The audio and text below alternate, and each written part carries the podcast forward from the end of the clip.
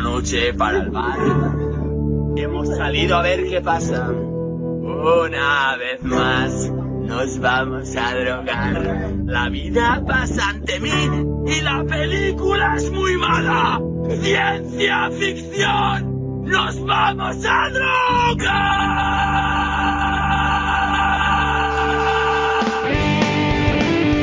Hola a todos, esto es Sujétame el Cubata. Bienvenidos.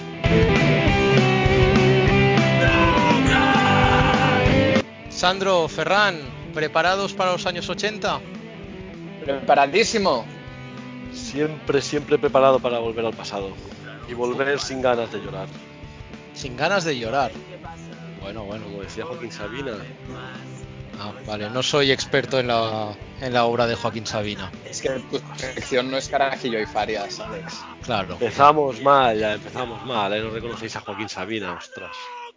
Bueno, sé quién es, pero le tengo un pelín de manía a Joaquín Sabina, ¿eh? la verdad creo que es bastante oportunista ¿eh? como, como persona.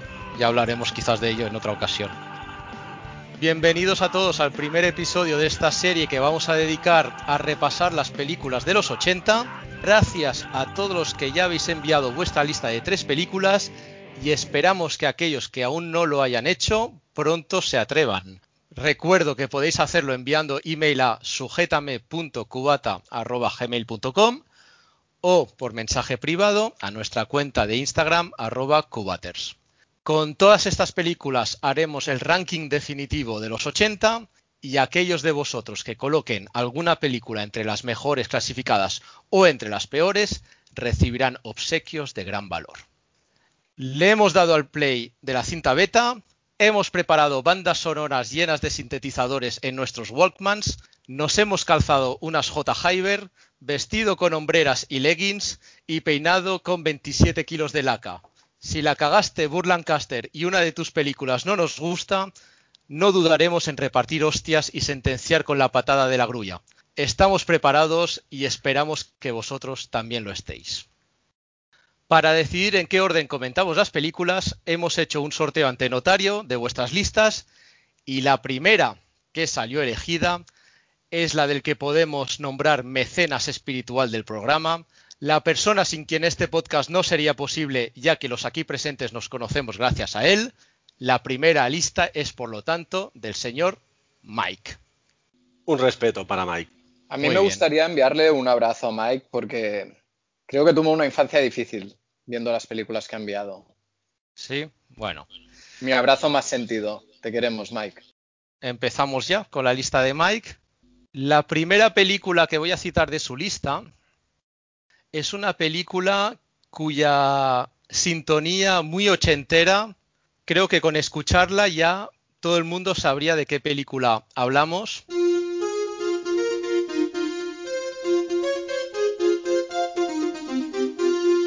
Es una película de 1984 dirigida por Martin Brest, que en su título original se llama Beverly Hills Cop y aquí se llamó Super Detective en Hollywood.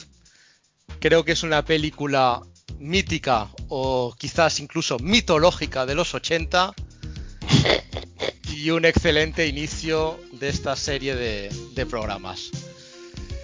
Si hay algún despistado que no haya visto la película, puedo explicar que es la historia de Axel Foley, eh, que es Eddie Murphy, que es un policía de Detroit.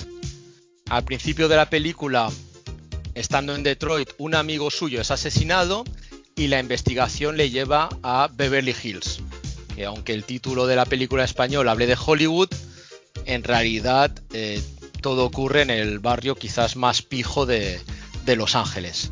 Y entonces eh, podemos decir que todo se basa en el choque cultural entre un policía negro gamberro de Detroit y un lugar lleno de blanquitos pijos adinerados. Tal cual. Ferran, en serio, te cedo la palabra porque ah, Alex ha dicho que es una película dirigida por Martin Brest, que fue el director de Esencia de Mujer. Con lo cual entiendo que debe estar entre tus películas favoritas, siendo uno de tus directores fetiches. Con lo cual, adelante. Bueno, te agradezco la, la cesión de la palabra. Eh, a ver, a mí la película de Super Detective Hollywood, recuerdo que en su momento yo era, era bastante joven, aunque parezca mentira, pero hubo un tiempo en que fui joven y fue un bombazo. Es que todo el mundo hablaba de esta película y yo recuerdo irla a ver al cine y bueno, me gustó, me divertí mucho, me reí. Después la, la, la he vuelto a ver un poco ya bastante más mayor y bueno, tiene topicazos y tal, pero quizá fue un poco, no sé si a las primeras, pero sí que un poco del contraste de poli negro de Malazona, como ha dicho Alex, con los pijos ricos de Beverly Hills. Y creo que está resuelta con mucha gracia. Eh, tiene gags que están muy bien, muy divertidos. La película, o sea, la trama creo que es buena y está muy bien resuelta, es decir, no, no es una excusa la trama para hacer chistes, sino que hay una trama interesante y, y muchos chistes que, que dan a Eddie Murphy todos los las herramientas para lucirse al máximo. Y también creo que dentro de todo hay que destacar que el, el, doblaje estuvo muy logrado, porque esa película sin un buen doblaje quizá no hubiera sido lo mismo. Así como hay películas que hay que ver en versión original, está en los años 80, eh, no tenía ni papa de inglés y la vi en castellano, por supuesto, y el doblaje ayuda mucho. Sí, a mí me parece que es una de las películas imprescindibles de la década de los 80. A raíz de lo que dices de los topicazos, Ferran, yo quizá me plantearía si quizá los topicazos no nacen de películas como Beverly Hills Cop, porque realmente a posteriori la fórmula se ha repetido 50.000 veces, ¿no? Incluso en series, a lo que Quiero decir, el príncipe de Bel Air, el planteamiento no está tan alejado de esta película pero yo creo que para su época fue una película muy fresca con Eddie Murphy. Ah, esa película que lanzó a Eddie Murphy al estrellato, porque creo que solo había hecho tres o cuatro películas antes. Creo que su debut fue con Límite 48 horas. Y, y claro, es, es, una película que le permite dar pie a todas sus capacidades, ¿no? Es, es, es insolente, deslenguado, le encanta meterse en el papel de negro que incomoda a los blancos pijos. Tiene mucho gancho él, se le ve comodísimo en el papel.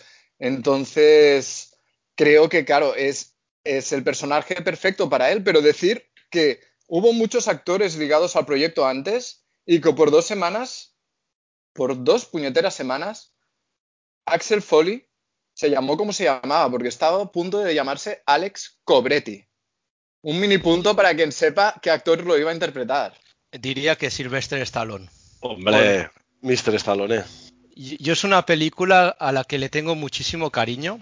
No puedo imaginar a otro actor hoy en día en ese papel. Tanto gente como Sylvester Stallone, pero también Mickey Rourke fueron considerados para, para ello. Y un poco relacionado con lo, con lo que ha comentado Sandro, aunque Eddie Murphy ya era muy famoso en Estados Unidos gracias a sus monólogos, eh, sobre todo, y sus inicios en el cine, que había hecho Límite 48 horas con Nick Nolte y también Entre pillos anda el juego, no dejaba de ser una apuesta. Creo que fue el primer afroamericano cabeza de cartel de un blockbuster. Y fue una apuesta totalmente ganadora. La película fue un exitazo y Eddie Murphy se convirtió en un fenómeno a, nivel mundial es una película que, si lo piensas un poco, es un poco una anti-body cup movie, dado que Axel Foley realmente él actúa solo y se pasa la película cachondeándose de la pareja de policías de Beverly Hills, que son los encargados de, de seguirle. Y ya para terminar, si tengo que citar una escena de la película, siempre me hace mucha gracia la escena del prostíbulo, van a parar a, a un local de chicas bailando con poca ropa en una tarima, tanto Eddie Murphy como sus dos compañeros de, de, la policía de Beverly Hills. Y entonces, a un momento dado, Eddie Murphy se da cuenta de que hay unos tíos que, que llevan como mucha ropa por estar en el sitio donde están. Y es porque llevan pistolas escondidas y entonces, gracias a ello, pues él bueno, los detienen, pero él hace que el mérito se lo lleven los, los dos de, de Beverly Hills. Los polis no, blancos. Sí. Y para mí, de momento, pues es la mejor película de los años 80 en nuestro ranking, sin ninguna duda. Sí, sí, yo por ahora, de todas las que hemos visto, es la mejor, sin dudarlo. Un poco a modo de curiosidad, eh, estuvo nominada al Oscar como mejor guion original. Le tengo muy buen recuerdo y, y, yo creo que no ha perdido un ápice de gracia con el tiempo, la verdad. Hmm, yo estoy de acuerdo. Y diré una cosa un poco personal que puede ofender a alguien, pero a los oyentes les diría que si en su adolescencia no han traficado y han reproducido el MIDI de Axel F en el Winamp en el ordenador, es que son muy jóvenes o no son suficientemente fricazos. Sí. Yo, yo la tuve de sintonía del móvil. Cuando teníamos Nokia y. Poca coña, yo creo que debe ser una de las sintonías que más pasta hizo como tono de móvil en la época de los Nokia. Sí. ¿Pasamos a la siguiente película? Vamos allá. Adelante, venga. La segunda película, propuesta por nuestro amigo Mike, es una película de uno de los directores con más renombre de la historia del cine. Es una película de 1987. El director es Stanley Kubrick y la película es Full Metal Jacket, la chaqueta metálica. ¿Qué os parece la chaqueta metálica? A mí me parece un peliculón. Sé que no es quizá la película sobre Vietnam favorita de mucha gente, pero a ver, ¿cómo lo explico así rápido y sin hacer una turra de las mías? Más allá de una película de guerra, me parece que Stanley Kubrick hace una, una lectura de cómo el ser humano tiene que abandonar toda su humanidad para, poder ah, vivir en la guerra y resistir a una guerra, ¿no? Incluso el sargento se lo dice a ellos en un momento dado, ¿no? Hace, he de decir que hace tiempo que no la veo, pero creo que en un momento dado les dice que no son seres humanos y que los va a convertir en armas. Y yo creo que eso es el resumen de la película. La película tiene como dos partes muy diferenciadas. La primera parte trata de un grupo de reclutas preparándose en un centro de entrenamiento de la Marina y la segunda parte ya, pues bueno, algunos de estos reclutas viviendo in situ la, guerra de Vietnam. Sí, pero yo creo que la gente separa mucho la película en las dos partes, pero yo no veo dos partes tan diferenciadas. Simplemente de, localización quizás sí, pero al final es el trayecto del, recluta. Eh, es bufón, ¿no? Matthew Modine, recluta bufón. El, otro es el recluta patoso. Pues es, la historia de cómo Matthew Modine. En la primera parte es más uh, la historia del recluto patoso, ¿no? Como el recluta patoso no consigue. No consigue, no consigue superarlo todo y acaba, acaba matando al sargento y suicidándose. La segunda parte, para mí, es ya el, la metamorfosis de Matthew Modine, ¿no? Porque realmente él sigue siendo, entre comillas, un papanatas hasta que al final abandona toda humanidad se le encasquilla el arma, pero acaba matando a la niña francotiradora, que es un acto terrible. Y, para, mí es, el descenso de estos dos personajes abandonar toda su humanidad para, convertirse en armas de guerra. Y, bajo esta lectura me parece una película maravillosa, de principio a final. Sí, Kubrick eh, quiere representar el sinsentido de la guerra de Vietnam. A mi modo de ver se queda un poco a medias. Me gusta mucho la primera parte de la película, pero la segunda, bueno, me, me cojea más. No sé, Ferran, ¿tú lo que piensas? Yo, lo siento, Sandro, eh, no estoy de acuerdo contigo, ni mucho menos. Y estoy más de acuerdo con Alex. Hay dos partes muy diferenciadas. La primera parte, la del entrenamiento, me parece, vamos, sublime, excepcional. La segunda parte me parece muy, muy floja, por no decir quizá hasta mala. Creo que está muy mal hecho. Es un sinsentido todo lo que pasa, porque está todo preparado para que al final el protagonista se encuentre con la francotirador y tenga que decidir pegarle un tiro. Y las situaciones que llevan ahí son tan irreales e ilógicas que no tienen ningún sentido.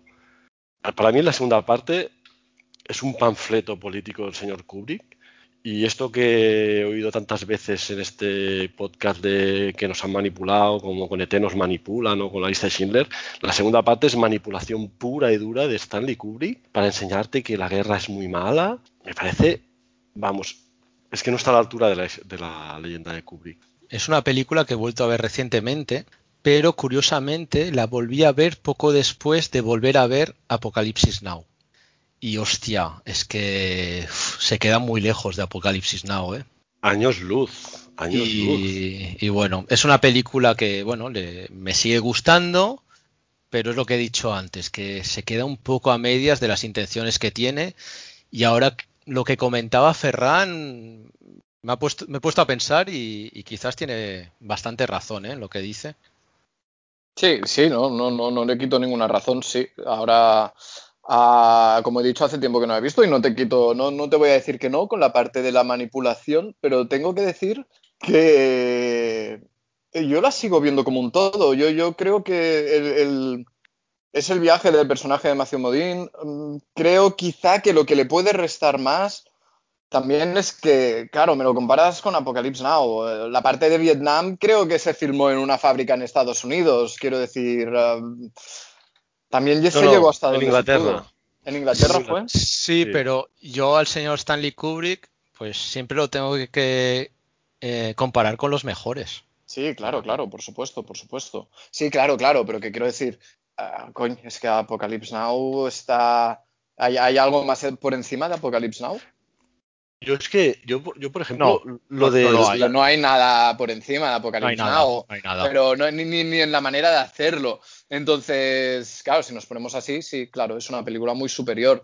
Pero la chaqueta metálica, para mí, eh, quiero decir, no he dicho que sea obra maestra, pero me parece un peliculazo y me parece que se menos tiene la, la, la segunda parte bastante. Y no te digo que no, Ferran, a lo que dices de la manipulación, quizás sí, pero me parece coherente con el viaje del personaje. Incluso, claro, me dices, oh, nos manipulan para los terrores de la guerra, como si la primera parte no hiciera eso. No, yo, yo lo que. A ver, yo, yo la evolución del personaje que dices no la veo. Eso, no sé, es que no, no, no, no le veo la continuidad que debiera, no sé. Y, después la, la segunda parte, que es- está bastante diferenciada. A ver, la factura es impecable, es, producto Kubrick y eso es innegable. Pero el tramo que hace entrevistas con la cámara fija en la cara de los soldados y, demás, es todo como un panfleto que dices, a, ver, eh, me estás vendiendo algo y, muy descaradamente. Y, el mensaje final de que se van cantando después de haber matado a un francotirador y dicen, hemos pasado a la historia de la guerra, y dices, pero, pero a ver, si eres un grupo de ocho contra un francotirador y, y casi se pela la mitad, Solo una cosita que no nos ha comentado, la banda sonora merece bastante la pena de, de la chaqueta metálica, son todo hits, entre ellos Surfing Bird de, de The Trashman,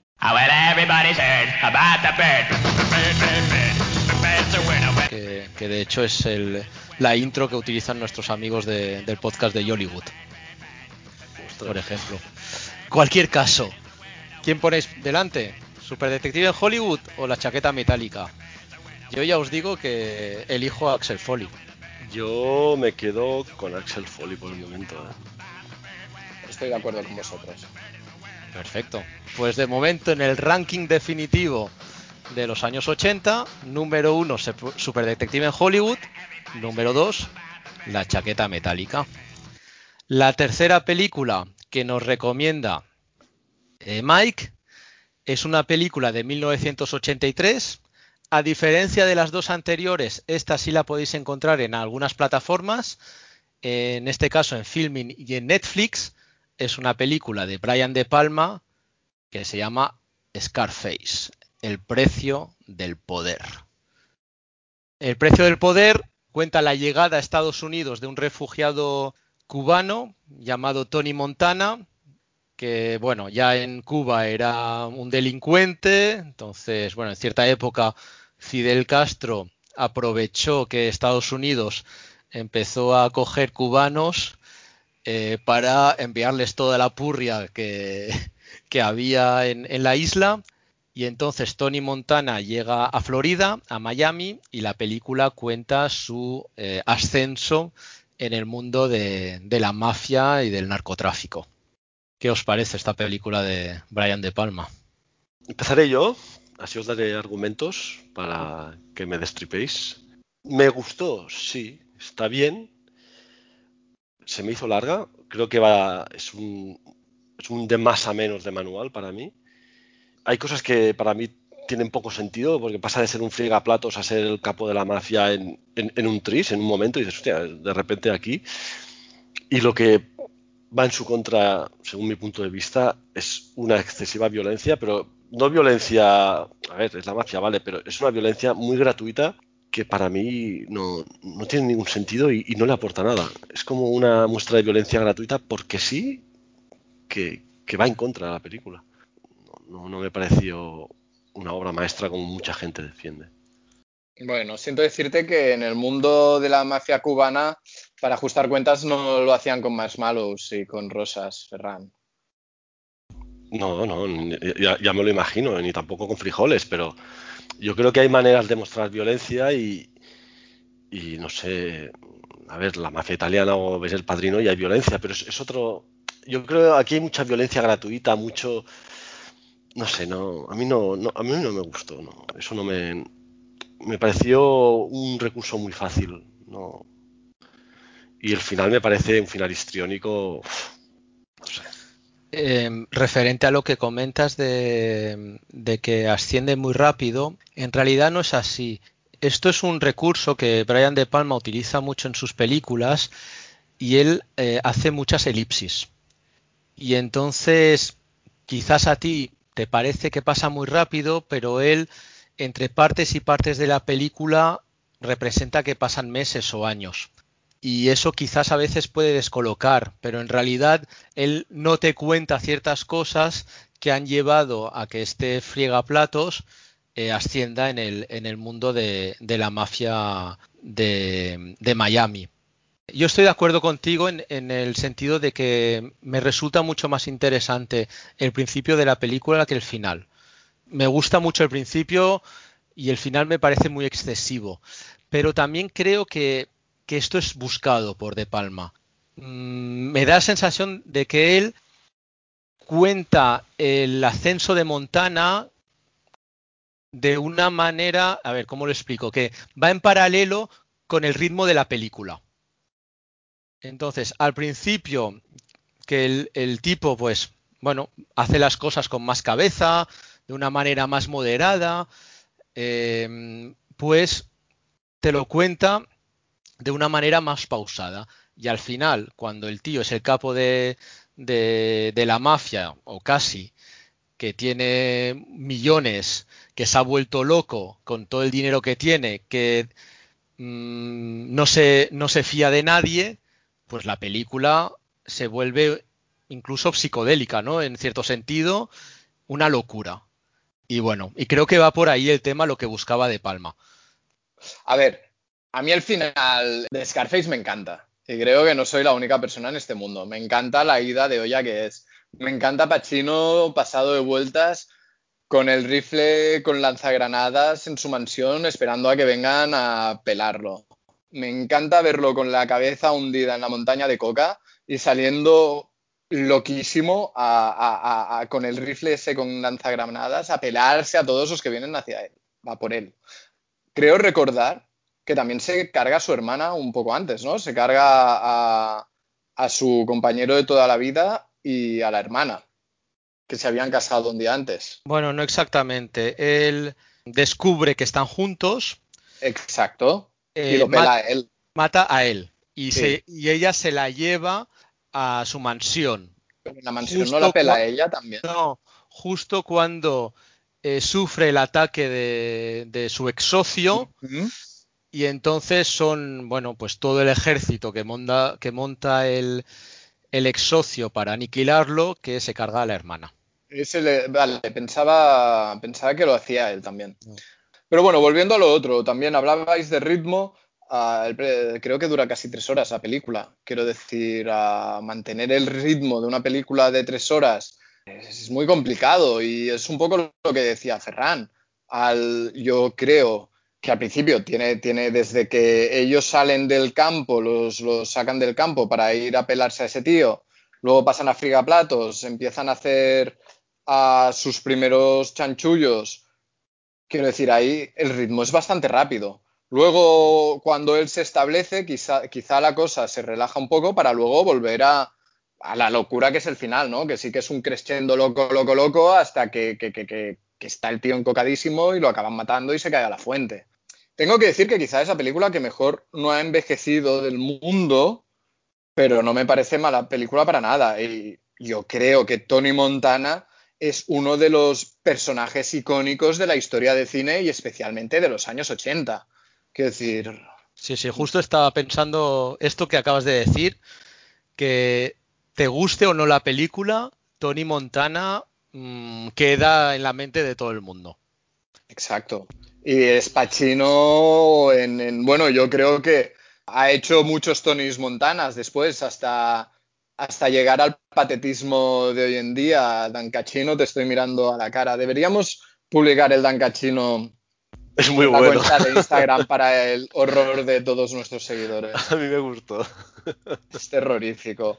Eh, y, y, no hemos hablado de Michelle Pfeiffer, que también está allí en el top de su momento. Y, y, y siendo, siendo una, una, avanzada a su tiempo, porque creo que no lleva ni un sostén en toda la película. Eso parece. Da la impresión. Sí.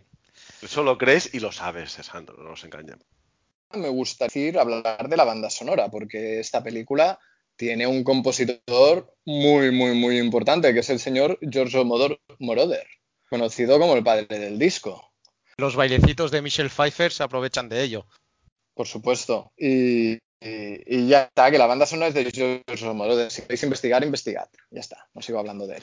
Y, ya que hablamos de Michelle Pfeiffer, quiero dar las gracias a la sanidad pública por la vacuna Pfeiffer que, que llevo en mí. Yo también, yo también, ahí estoy de acuerdo. Yo soy moderno. bueno, eh, ¿vosotros dónde la pondríais?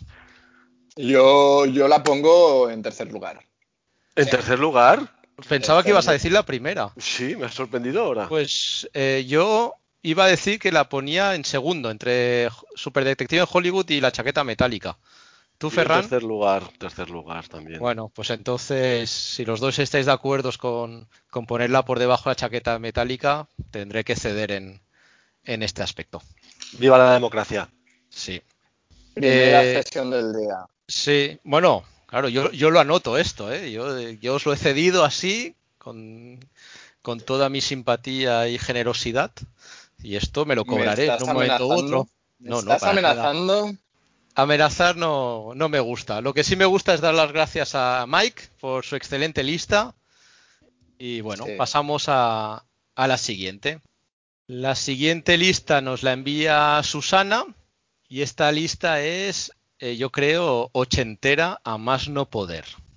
La primera película de su lista es una película de John Hughes de 1986 que en su versión original se titula Ferris Buller's Day Off y en España se conoce como Todo en un día.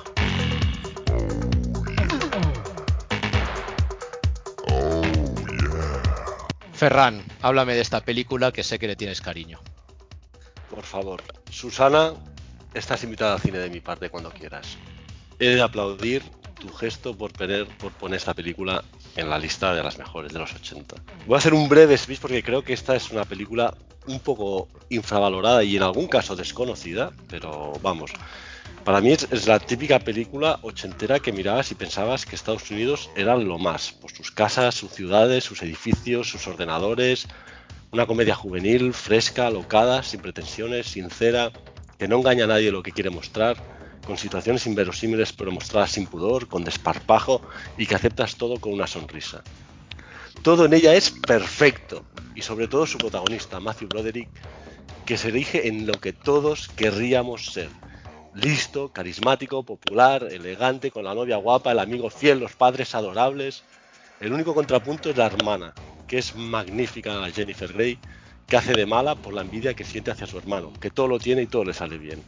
Pero esto se arregla con una cena memorable, con un cameo impagable de Martin Sheen, que hace de drogadicto en la comisaría. Es Charlie Sheen, el hijo. Perdón, Charlie Sheen. Eh, la película no, pero odio a Ferris Bueller con toda mi alma. No, por favor, no. Ese es el error típico. Odiamos a Ferris Bueller, no. Me parece un niñato pijo y sinvergüenza de primer nivel. No, hay que mirarlo con otros ojos. O dicho de otra manera, listaco. no soporto que se salga con la suya siempre y que caiga bien a casi todo el mundo. Bueno, a todo el mundo, menos a su hermana y a mí. Es que sois la hermana, ahí radica lo bueno de la película. Estoy- Sois la hermana. Estoy, estoy toda la película deseando que el director lo pille.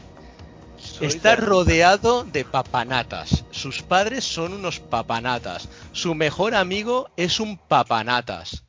La única con dos dedos de frente es su hermana, eh, como has dicho, Jennifer Grey, con la que me siento 100% identificado. O sea, no a Ferris Bueller, no a Safe Ferris. No queremos salvar a Ferris. Molina, eso no me lo dices a la cara. Vamos, es, es- es que, es que es justamente esto. La hermana representa todo este público que son como vosotros que odiáis a Ferris Bueller. Y al final, aún no he eh, hablado. con la intervención de Charlie Sheen que le dice, ¿y a ti qué te importa que todo el mundo la adore? Preocúpate de tu vida, deja, déjale a él hacer la suya. Es que es exactamente eso, es la moraleja perfecta. Es, el, final ideal a una película que, que no pierde el ritmo en... Vamos, Ferris Bueller es un jeta de cuidado. Es el típico que de mayor no trabaja una mierda y te hace 300 días de vacaciones al año. O sea, di no a los Ferris Buellers de esta vida. ¿qué puedes aportar, Sandro? ¿Eres la hermana? Pues o eres bueno, visto, visto este, este combate de titanes, yo diré que mi actitud hacia esta película es un ni para ti ni para Alex. Por una parte, sí que es cierto que Ferris Bueller es una hora y tres cuartos de Matthew Broderick en actitud y con una cara totalmente hostiable, con un punto bastante insoportable. Su novia, de la que no has hablado, Alex, tiene también la virtud de que tiene cara de pena. Mia Sara es esa actriz con cara de pena que al menos yo no querría tener nunca con novia. Hay dos cosas que no quiero en esta vida en mis parejas. Cara de pera constante y suspiros en señal de protesta. No. Entonces, esa película creo que pasa un poco como con Super Detective en Hollywood, que es una película que hoy en día se podría considerar llena de topicazos, pero que posiblemente es la que creó todos estos topicazos. Antes os hablaba del Príncipe de Bel Air respecto a Super Detective en Hollywood, y yo creo que hay una serie que aquí, por lo menos en Cataluña, vimos muchos, que era L'Imperdible Parker Lewis, que viene a ser un Ferris Bueller. O, o Salvados por la Campana. Zack Morris es un Ferris Bueller, pero en gilipollas. Ah, entonces hay mucho ochenteo que bebe de esta película. Ah, claro, mm, hay cosas que pretenden ser graciosas, como estar rompiendo la cuarta pared constantemente y hablándole a cámara, que me sacan de quicio porque hacen que el personaje sea todavía más listaco de lo que es en, en la situación. O sea, es listaco en el mundo de la película y es listaco hacia el espectador. Y es como, déjame en paz, déjame en paz, pavo. Pero bueno. Luego, claro, no puedo odiar una película en la que actúa Jeffrey Jones, porque Jeffrey Jones es bien y lo hace excelentemente de director. Con lo cual, aquí tiene un punto a favor. Ah, otro punto a favor es que sé que luego vamos a hablar de una película en cuestión del, direct- del mismo director, John Hughes. Yo creo que aquí John Hughes hace las cosas mejor que en la película de la que hablaremos luego. Y a ver, es una película que he visto unas cuantas veces, pero no la odio con toda mi alma, pero es un poco odiosa. No, no. ¿Qué quieres que te diga? No, no me parece. No me parece. ah, una película imprescindible y no me parece una película que sea la imagen de la América en los 80. Yo creo que hay muchas otras películas de las que, es- que espero que hablemos estos días que reflejan eso. Incluso la puñetera ET refleja más la América de los 80 que este bodrio. Quiero aclarar, quizás no, no he sido bastante claro, valga redundancia antes, que yo no odio la película, ¿eh? odio únicamente el personaje. Mm. La película me parece súper entretenida.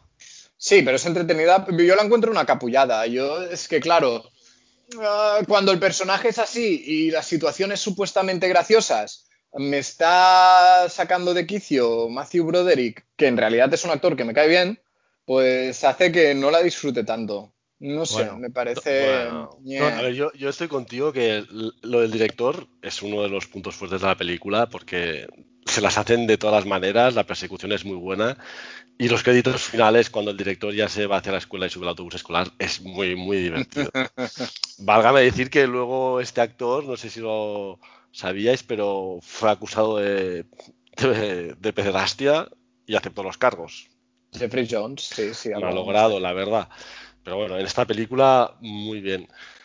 Yo no sé, yo lo, la veo muy fresca, muy de. que exuda años 80 por todos sus poros.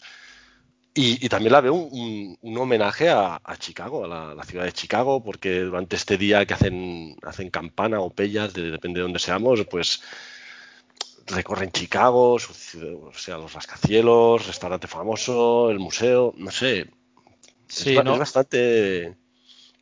Sí, no lo hemos explicado, pero la, la, película cuenta la historia de Ferris Bueller, que es Matthew Broderick, que eh, bueno eh, simula ante sus padres eh, que está enfermo y por lo tanto hace campana en el instituto ese día y se dedica a pasar un, un día alocado con su mejor amigo y su novia.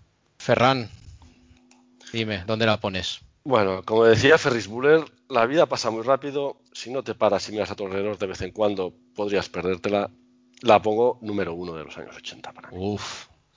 Muy, muy, muy arriba pa, a mi gusto, pero vamos a ver lo que opina Sandro. Sandro opina que se va al cuarto lugar de la lista. Pues yo estoy con Sandro. Estoy pensando. No, es que me. no que... puede estar por encima de ninguna no, de las otras tres películas no, que hemos dicho. Lo no. siento. No, estaba Susana, ni caso, pero ni caso, esta gente, ni caso, no tienen ni idea. Eh, estamos dos. Ferran, entiendo que aceptas la posición, ¿no? ¿no? ¿no? tienes otra. Sí, ya no me gusta tanto la democracia, pero la acepto. Muy bien. Bueno, pasamos a la siguiente película, que es otra película del mismo director, John Hughes. Eh, a diferencia de la anterior, se encuentra en una plataforma que es Filming. Es su película anterior, me parece, es del 1985. Uh -huh. Se llama The Breakfast Club y aquí en España se conoció como El Club de los Cinco. El Club de los Cinco son cinco estudiantes, cada uno representando como una tribu urbana, con todos sus clichés, que un día de fin de semana eh, tienen que ir al instituto porque están castigados por diferentes eh, actos que han acometido cada uno de ellos y pasan el, día juntos eh, bajo la vigilancia de, no sé si es el profe, un profesor o un director de, del colegio. Habladme de el Club de los Cinco. Antes que nada voy a pedir disculpas a Susana porque lo siento por lo que voy a decir. A ti, Alex, te voy a decir que hablar de cinco tribus urbanas eh, me parece harto optimista. Os diré que esta película la había visto hace años, la he visto unas cuantas veces, pero la revisioné ayer. Quizá hace 20 años que no la veía. Y tengo que decir que me pareció una película absurda, sin pies ni cabeza y una flipada. Y que si hay una generación que se crió con esta película como modelo, entiendo mucho mejor los problemas sociales que tenemos hoy en día en nuestra civilización. Yo creo que hay una cosa de la película que representa bien y es más allá de lo hostiable que sean casi todos los personajes, representa bien lo flipados que somos muchos como adolescentes, ¿no? Que nos creemos en posesión de la verdad o más listos que nadie. Y claro, en esta película está muy exagerado en ciertos personajes esto, lo, lo, veo como punto positivo, ¿no? Y lo de las tribus urbanas, pues bueno, eh, tenemos como a, un chico que antes Ferran ha hablado de Charlie Sheen, en este caso es su hermano, Emilio Estevez, que hace de, en el grupo es el, el deportista. Luego tenemos a la, a la pija, al empollón, al, bueno, como diría, no, no al rockero, pero al, al rebelde. Malote, de malote, malote, sí, rebelde malote y a la a la outsider, a la loca, ¿no? directamente sí. loca, loca, Bueno, sí, a la, a la emo. Lo que hubiese sido la emo en años después. Mira, te lo digo rápido. Ahora que has dicho emo, he pensado en homo y si hoy se hiciera esta película, estaría considerada como privilegio blanco porque no hay ni un gay, ni un asiático, ni un negro, ni un transexual. Con lo cual se refleja, es como, como, no sé cómo expresarme sin, decir cosas censurables. Pero a ver, ah, volviendo, a ver, los personajes son súper llanos, son, son, son, no te los crees de ninguna manera. El malote, eh, Jude Nelson, ¿no? Creo que era el, actor, ah, de malote tiene lo que yo. Ah, no diré lo que yo de borracho porque entonces sería muy malo. Tiene lo que yo de malote. La escena final la tenéis presente levantando el puño ahí en medio. Por el amor de Dios. Entonces, a ver, los personajes son muy, muy, muy básicos. Van de que todos somos especiales, pero aunque seamos diferentes, somos, somos amigos y hemos visto la luz. No, son, son, son personajes planos que no son más que un... Estos sí que son clichés. O sea, son personajes cliché. Luego entraré al detalle de escenas que son de vergüencita ajena, pero son clichés de personajes. Sí que es cierto que quizá, una vez más, de esta situación viven, beben muchas películas, pero tiene interés cero. Los personajes evolucionan por la puñetera cara porque tienen que evolucionar. Ah, antes hablábamos de directores de instituto. El director de instituto, o sea, no tiene ningún tipo de carisma. Nadie tiene carisma. Emilio Estevez, yo quería mucho a Emilio Estevez hasta que volví a ver ayer esta película. Molly Ringwald no, la soporto. Y es que lo veo todo muy gratuito, muy por la cara. Las escenas, de repente, o sea, las escenas son como una secuencia de escenas inconexas que hay que poner ahí porque sí, a lo mejor hay un director's cut de cuatro horas que le da sentido a la película. Igual tendríamos que ver John Hughes de Breakfast Club, como pasó con Justice League, para que tenga algún sentido. Pero de repente se ponen a fumar María porque claro, la María no huele cuando estás castigado en, la sala de detención del instituto y de repente a Emilio Estevez reventa una puerta de, cristal y se marca un, un, baile patético por toda la librería que no nos engañemos. Risky Business es de dos años antes y Footloose del año anterior. le dijeron, Emilio, haz algo así. Y es patético. Luego el listo se pone como a pinchar y se marca un momento videoclip de todos bailando. O sea, a ver, un momento, es que es, es, es, es de flipaos, pero de flipaos barra papanatas. Y no me lo trago. Si hubiera sido malo, aquel tío les habría sacado la pasta a todos y habría tenido los otros cuatro llorando durante ocho horas en una esquina. A ver, em, la peli transcurre en, en un día. O sea, tampoco creo que John Hughes pretenda que haya una evolución de los personajes. Y, luego hay que ser conscientes que es una película para un público en principio adolescente. Entonces, claro, nosotros con nuestra visión de voy a ser generoso, viejóvenes, eh, hoy en día la vemos de otra manera. Pero no sé, yo a mí me sigue pareciendo una película simpática dentro de sus flipadas y, e incoherencias. Ferran, que no has comentado nada. Que, solo diré una cosa y me callo para siempre. Doy gracias que en la adolescencia me pillara con el Club de la Lucha y no con este bodrio. Eh, cuando salió el Club de la Lucha ya tenías unos años, ¿eh? Sí, ya, ya tenías algún pelillo adolescencia, un pelillo, no pasa nada. A ver, yo, yo un poco diplomático. Eh, vale que, es una película un poco quizá pretenciosa y un poco idealista, pero sí que coincido con Alex de que, a ver, es una película dirigida a un, público adolescente que cuando eres adolescente te crees inmortal y tienes crees que tienes razón en todo y tienes unos ideales muy grandes y, y luego te atribuces con la realidad, ¿no? Pero en ese momento, pues es una película que a los adolescentes, pues les gustaría más o menos, pero es, el público al que va dirigido. Por supuesto que ahora a, los adolescentes que somos, pues, ¿qué me estás contando? Yo lo veo un poco relacionado con la de antes de Ferris Bueller, un poco la parte que quizás John Hughes quería hacer la parte seria de los adolescentes, ¿no? Ferris Bueller de Off es un poco la parte gamberra de hago campana y me voy ahí, paso de ir a clase y aquí es un poco la parte seria de, bueno, cinco docentes problemáticos a su manera, que han de entenderse sí o sí, porque si no, en el futuro será un peor. Que está bien solucionado o no, bueno, quizá no está en la mejor forma, pero yo creo que las intenciones son buenas y el público al que está dirigido es el adecuado. Lo que sí que con el tiempo es una película que pierde. Eso te lo compro. Hay una cosa que está bastante bien de la película y es el tema principal. ¡No! Sí, que es un tema muy ochentero de Simple Minds y que es un tema que perfectamente podría ser final de podcast. Guiño, guiño. Si terminamos el programa de hoy con este tema. Por hablaremos. favor, no, ¿eh? Después de. Ferris Bueller hemos de poner, oh yeah.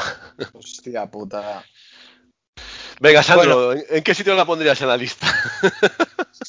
¿Se lo preguntamos o, o no hace falta? Yo, para mí el problema es ponerla, ¿eh? yo no la pondría en la lista directamente. Tirar, cerrar, quemar, pero cerrar con llave y candado.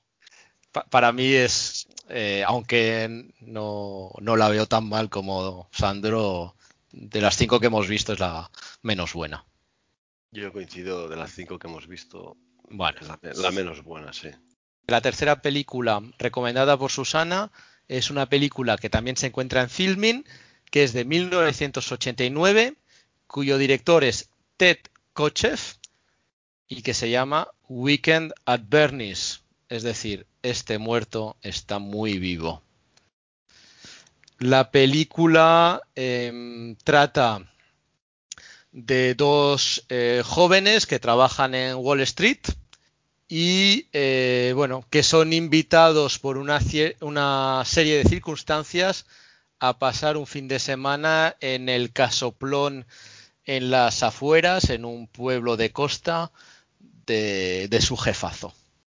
¿Qué me comentáis de este muerto está muy vivo? Bueno, que esta película está más muerta que viva. A ver, en su momento tuvo su gracia, eh, es original, te ríes, eh, la ves y dices, pues hasta aquí hemos llegado, no hay mucho más y, y para afuera. A ver, hay que reconocerle que es sincera, no tiene grandes pretensiones y- y- y no busca profundidad ni nada de eso. Es una película para pasar el rato y creo que lo consigue, pero es fácilmente olvidable. Pues yo, Susana, te vuelvo a pedir disculpas. Pero tengo que decir que hasta me ofende un poco que esta película salga entre las películas de los 80, directamente. La odio desde el día en que salió. Y es que no hay nada reseñable, es, es una película de enredos. Lo único que, que, mira, la única gracia que me habría hecho ha, ha sido ir, ir, a buscar a los actores que la interpretaron y me habría gustado ver que el muerto estaba vivo y que alguno de los protagonistas había muerto. Lo siento por ellos. Pero no es así, están todos vivos y tranquilos. Más allá de esto, no quiero hablar más de esta película. Gracias. Por si te interesa, Susana, tenemos la dirección donde vive Sandro y el teléfono. Yo, bueno, estoy bastante de acuerdo con Ferran. Es una película que no tiene ninguna pretensión más allá de que pases un rato agradable, que te la encuentras un sábado por la tarde en la tele, pues la vuelves a ver, que tiene algunos gags divertidos, que dan pie a que los imites incluso, y no miro a nadie, Ferran. Este, esto es, eso es verdad, ¿eh? Eso se ha recordado, ¿eh? Y, y, bueno, y hay algunos momentos, bueno, digamos, alocados de la película con sucesiones de peripecias que, que bueno, que, que, no están nada mal. Es verdad que, bueno, no, no es una película que vaya a pretender nominaciones al Oscar, sino solo que pases un, un rato agradable y, y, creo que en cierta, en cierta manera lo consigue. Dicho esto, la, la, pongo en sexta posición. Yo en quinta. Uy, por delante de Breakfast Club. Sí, sí, por delante del Club de los Cinco, sí. El, el, el gag de ir paseando al muerto te, te hace sumar puntos, hombre, ¿no? Hombre, eso tiene su punto porque es algo que recuerdas mucho y, y e, e, imitas y todo.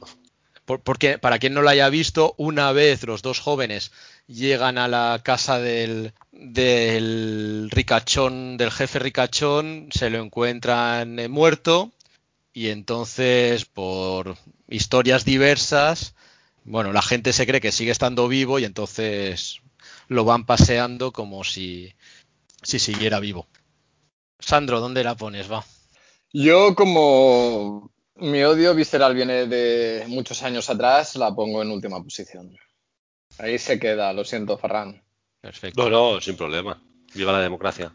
En cualquier caso, Susana, muchas gracias por tu lista. A mí me ha gustado porque está a tope de ochenterismo. Son, gusten más o menos, me parecen películas súper típicas de los 80.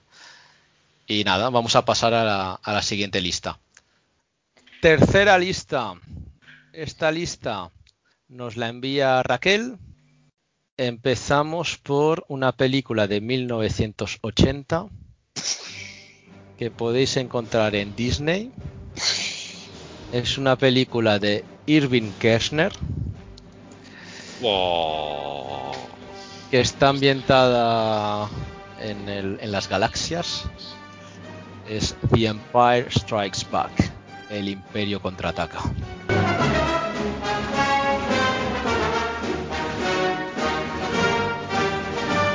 ¿Qué podemos decir de esta película que nos haya dicho? Uf, no sé.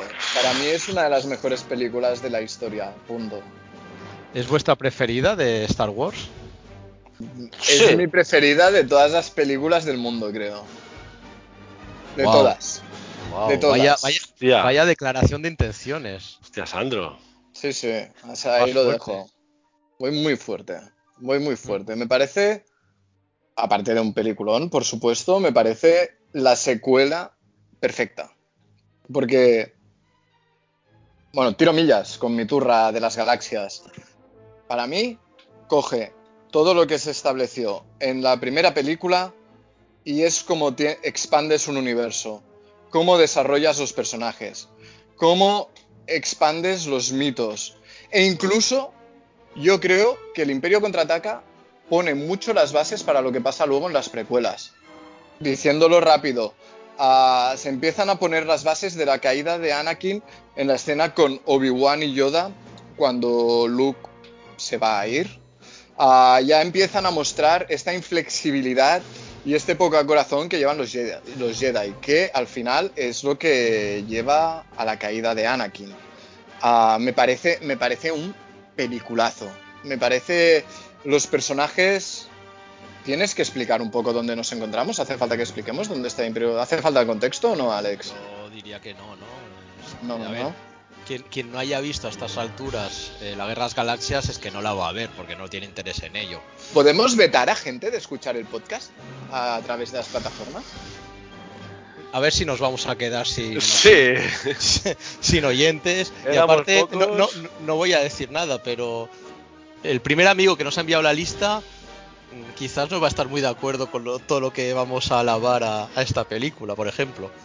Puede ser, puede ser, pero es que por eso he dicho que le enviaba un gran abrazo a nuestro amigo de la primera lista. Ah, no, pero volviendo, volviendo a, a retomar el hilo.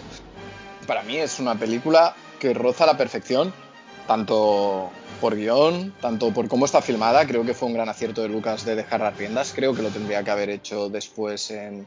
A partir de ahí, yo creo que filmando la primera Star Wars, Una Nueva Esperanza, ya se demostró que, era un gran creador de mundos, pero no era precisamente un buen director. Esa película, por lo que se ha visto en documentales y lo que se sabe, se la arreglaron en el montaje.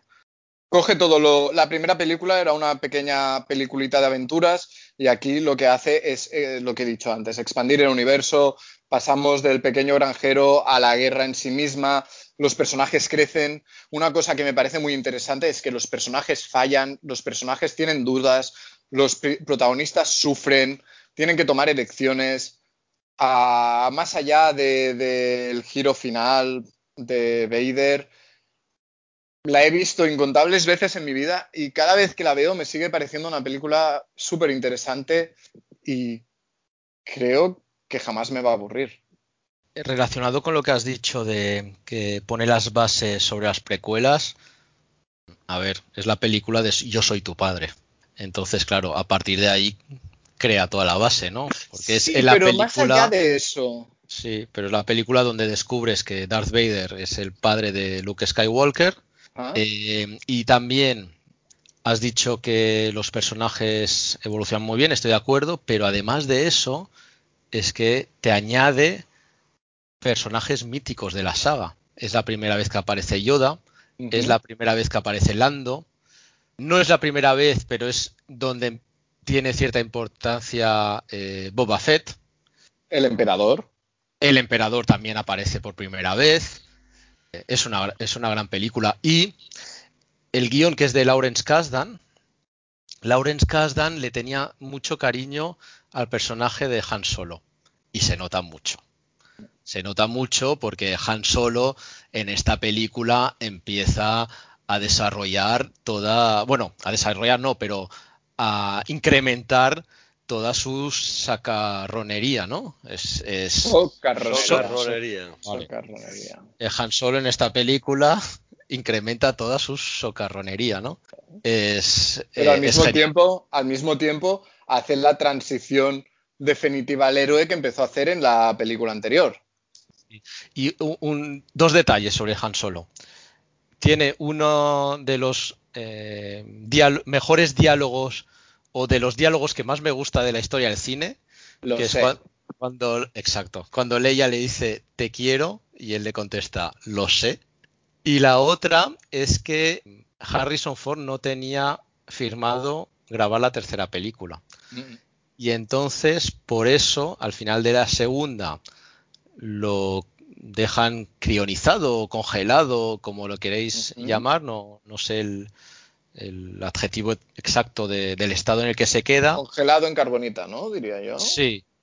Carbonizado, bueno, carbonizado tampoco, pues sería quemado, ¿no? Pero bueno, sí. Entonces eh, lo dejan ahí a expensas de si, lo si le renuevan o no para una tercera película. Porque si no lo hubiesen renovado, pues eh, no, no hubiese aparecido seguramente en, en, la, en el retorno del, Jedi. Ferran, tú también eres amante de Star Wars, lo sé. Sí, sí, a ver, es que poco más puedo decir, es, la obra maestra, es, perfecta, es perfecta. A ver, no sé si es la mejor peli de todos los tiempos o la mejor segunda parte, porque eso es muy osado decirlo, pero, pero es que es, fantástica. Te enganchas desde el minuto uno, como habéis dicho, los personajes se desarrollan y, van más allá. El personaje Han Solo se come la pantalla. No sé, son muchas películas en una, creo, y todo es, estrepidante, el ritmo es bueno, se hace corta, se hace corta. Ojalá hubieran más. Sí, bueno, mucho Han Solo, pero voy a romper una lanza hacia Luke, porque claro, Luke es el prota, a veces parece como que hay que tenerle más manía, pero, pero todo el proceso de Luke desde, ya no desde la primera película, ¿no? sino en esta segunda, en la que un poco todo su mundo... Es que claro, todo el, proceso de Luke durante esta película es que todo su mundo se desmorona. Él se va a entrenar con Yoda a los pantanos de Dagobah para hacerse un Jedi como su padre. Ahí se da cuenta de que no lo aceptan, empieza a entrenar y luego toma la elección de romper su entreno para ir a, a salvar a sus amigos con todo lo que eso conlleva, ¿no? Rompe el camino Jedi, en teoría. Que por cierto, nunca he acabado de entender porque hubo un punto en nuestra vida que dejamos de decir Jedi para decir Jedi. A mí Jedi me parecía muy bien. Pero bueno, esto estoy es un contigo, tema estoy contigo, Jedi. Ah, bueno, aún, con suerte que no empezamos por Jedi. Heidi. Soy Heidi. Heidi. Pero bueno, llega, llega, hasta sacrificarse por ellos, llega hasta perder la mano. Quiero decir, el trayecto de Luke, cuidado, es complicado y no es tan simpático como el de Han. Pero no, yo no creo que penalice a Luke. Es decir, en la primera sí que es muy protagonista Luke Skywalker, pero mm. en esta cobra protagonismo Han Solo y la princesa Leia también, que me parece muy aceptado. Y es como que siguen dos caminos totalmente distintos. Literalmente. Y no sé, no, no es que sea más protagonista Han Solo, quizá le dan más minutos, pero sí, la historia de Luke es igualmente interesante. Claro, claro, yo no estaba diciendo eso. Yo creo que se explota más. Que estabais muy Han Han, Han Han. No, se explota más el papel de Han, yo creo. Se explota más. Eh, en favor de la película y que al final bueno, me parece, eh, y lo de la carbonita me parece una cosa fantástica. Nadie ha olvidado la, la, losa de carbonita. Claro, pero un eh, momento. Bueno, di Alex, ahora digo. No, no, iba solo a comentar que eh, que durante gran parte de la película pues eh, están separados los personajes principales y cada uno vive aventuras diferentes en paralelo. pero, es lo que decía un poco antes, que Lawrence, se nota que Lawrence Kasdan pues le mola Han Solo y le da aún más frasecitas molonas. Sí, es totalmente de acuerdo, pero claro, también se establece en, en dentro de lo que hablábamos de crecimiento de los personajes la relación quizá de hermanos de Luke y Han. En, la primera escena, cuando están en la nieve, que Han se arriesga a perder su vida para ir a, a, salvar a Luke, ya sienta las bases de esa relación, cosa que en la película anterior no era así, era más. Han no respetaba a Luke.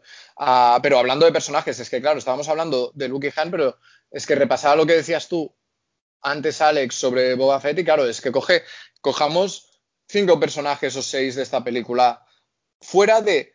Bueno, tenemos a Luke, tenemos a Han, a Leia, a Vader, pero es que aparecen lo que decíamos, el Emperador, Yoda, vuelve Obi-Wan, Boba Fett, incluso 3PO, que tiene toda la historia de cuando le destruyen, que coge peso, a R2 por cómo arregla el, el, el salto al hiperespacio del halcón. Es que, es que es acojonante la de personajes bien escritos e importantes que hay a lo largo de la película. Es, a mí me parece, a mí me parece un peliculazo, una obra maestra y como pocas películas están a la altura de esta. A ver, dentro de su género, por supuesto. Luego hay películas en otros géneros que, que, son excelsas, pero claro, llega un punto que creo que no se pueden comparar. Pero esta, el rinconcito que ocupa en mi corazón casi desde que nací, pues hace que esté por encima de todo. Aparte que a mí soy, soy muy coñón y la historia siempre del héroe que lucha contra el mal y se sacrifica por salvar a los demás, pues me llega. ¿Qué queréis que os diga? me pone la gallina de piel. Oye, una, una, una, pregunta, me suena, no sé si es verdad, por eso pregunto.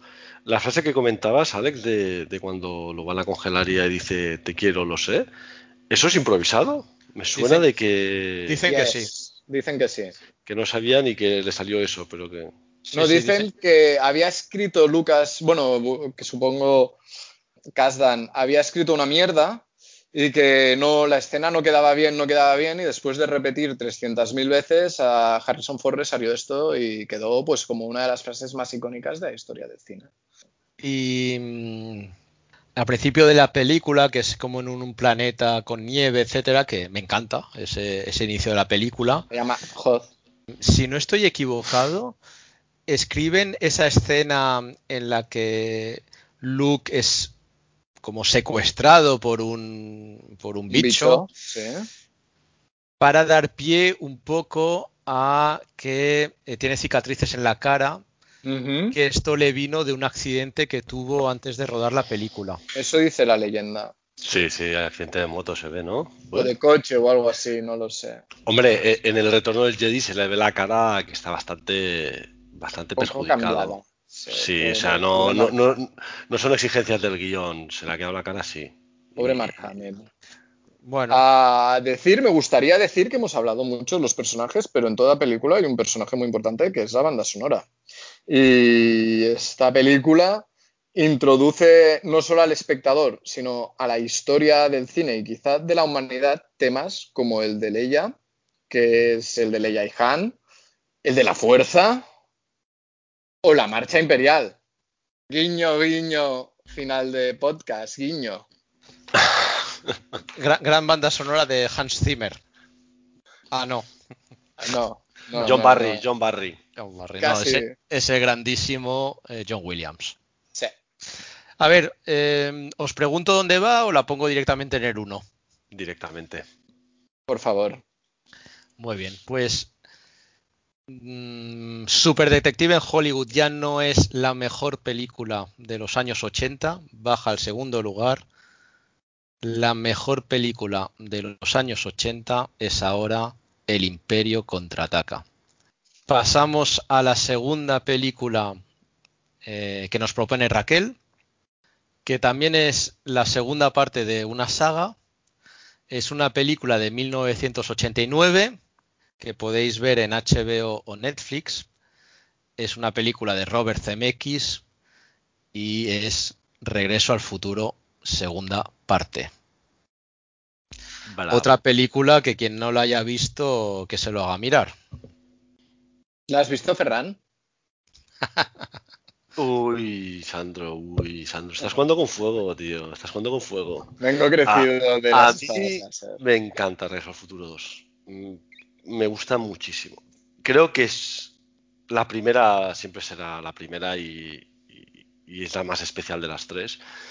Pero creo que la segunda es una muy buena continuación. Que en su momento yo recuerdo cuando la, la sacaron, que alguien, bueno, algunos amigos de que la fueron a ver me dijeron, hostia, es un poco liosa y tal, con el rollo del almanaque y que no puedo volver al futuro para cambiar. Y yo cuando la vi dije, a ver, apa- o sea, te lo explican con una pizarra más claro imposible.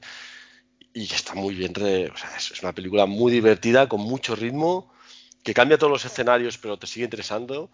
Y los actores, otra vez, eh, Chapo, Michael J. Fox lo borda, eh, el doctor Emmett Brown, magnífico. Y, yo creo que hay que valorar siempre a Biff, que es un malo, malo, malo, muy bueno para la, trilogía. Sí, eh, el doctor es Christopher Lloyd, gran actor. Eh, a ver, yo creo que la película se entiende. No obstante, el guion sí que es quizás algo enrevesado. Y diría que al final la película resulta más interesante por todo el componente friki de- del futuro que por la historia en sí. Porque al final, ¿qué recordamos? El almanaque, eh, las Nike, eh, la chaqueta que se adapta a su fisionomía, eh, el patinete volador. Bueno, es una película que me gusta, pero bueno, al final te gana por, por esas chorradas, ¿no? Entre, entre comillas, lo de chorradas. Menuda vergüenza de comentario, Molina. Ha- ha- Has ofendido a Sandro y a mí no me has ofendido, pero ha sido un poco... Joder, a ver, Bueno, a ver, decid lo que queráis, pero lo primero que os viene a la mente cuando pensáis en esta película es el almanaque. no, es el hover skate. Bueno, No, es el vale, almanaque, también- es el almanaque. vale. Hover skate. Para mí es el almanaque, También todo gira vale, o- alrededor del almanaque, sí, sí. O, o las Nike, las Nike, que por cierto se comercializaron hace pocos años, Sí. porque la película Uy, Por un pastizal.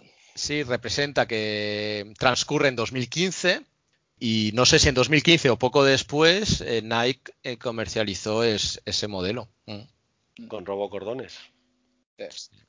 Y yo sin implantes neuronales. Es, un desastre el mundo en el que vivimos. A ver, Regreso al Futuro 2 estoy bastante de acuerdo con, con Ferran, que es que la primera es superior a todas, esto es indiscutible.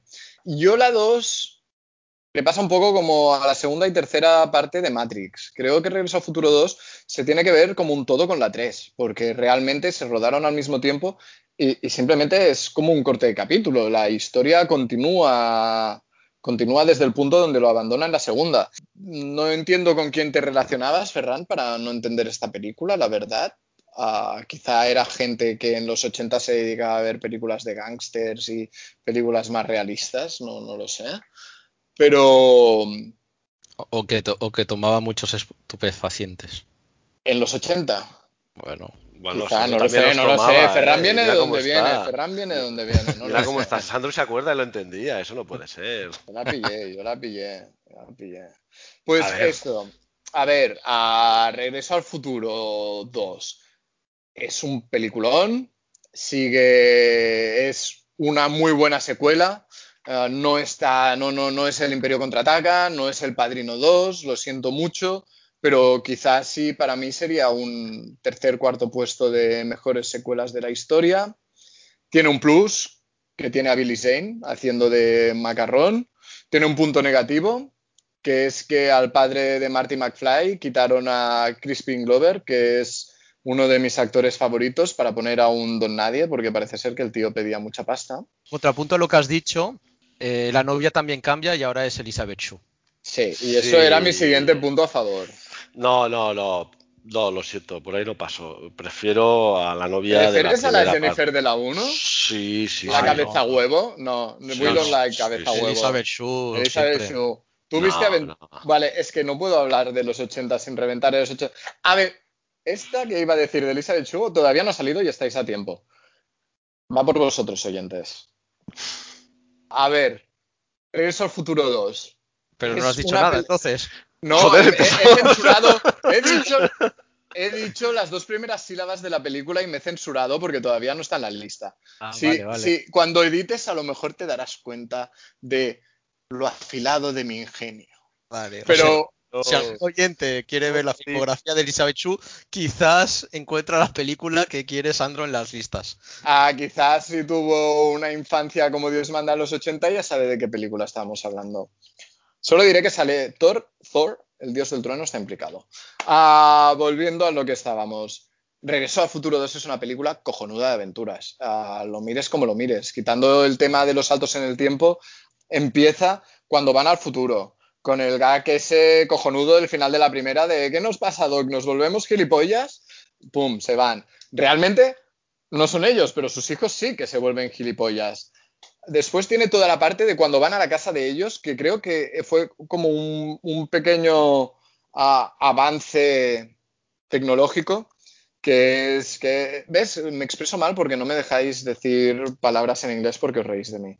Pero hubo un avance que es en la, en la escena cuando están espiando a la familia McFly, todos los personajes son Michael J. Fox. La hija es Michael J. Fox, Michael J. Fox es Michael J. Fox, es su hijo joven, y creo que es una de las primeras veces que eso se dice ahí. Es una escena cojonuda cuando lo despiden. Después cuando Viv roba el almanaque.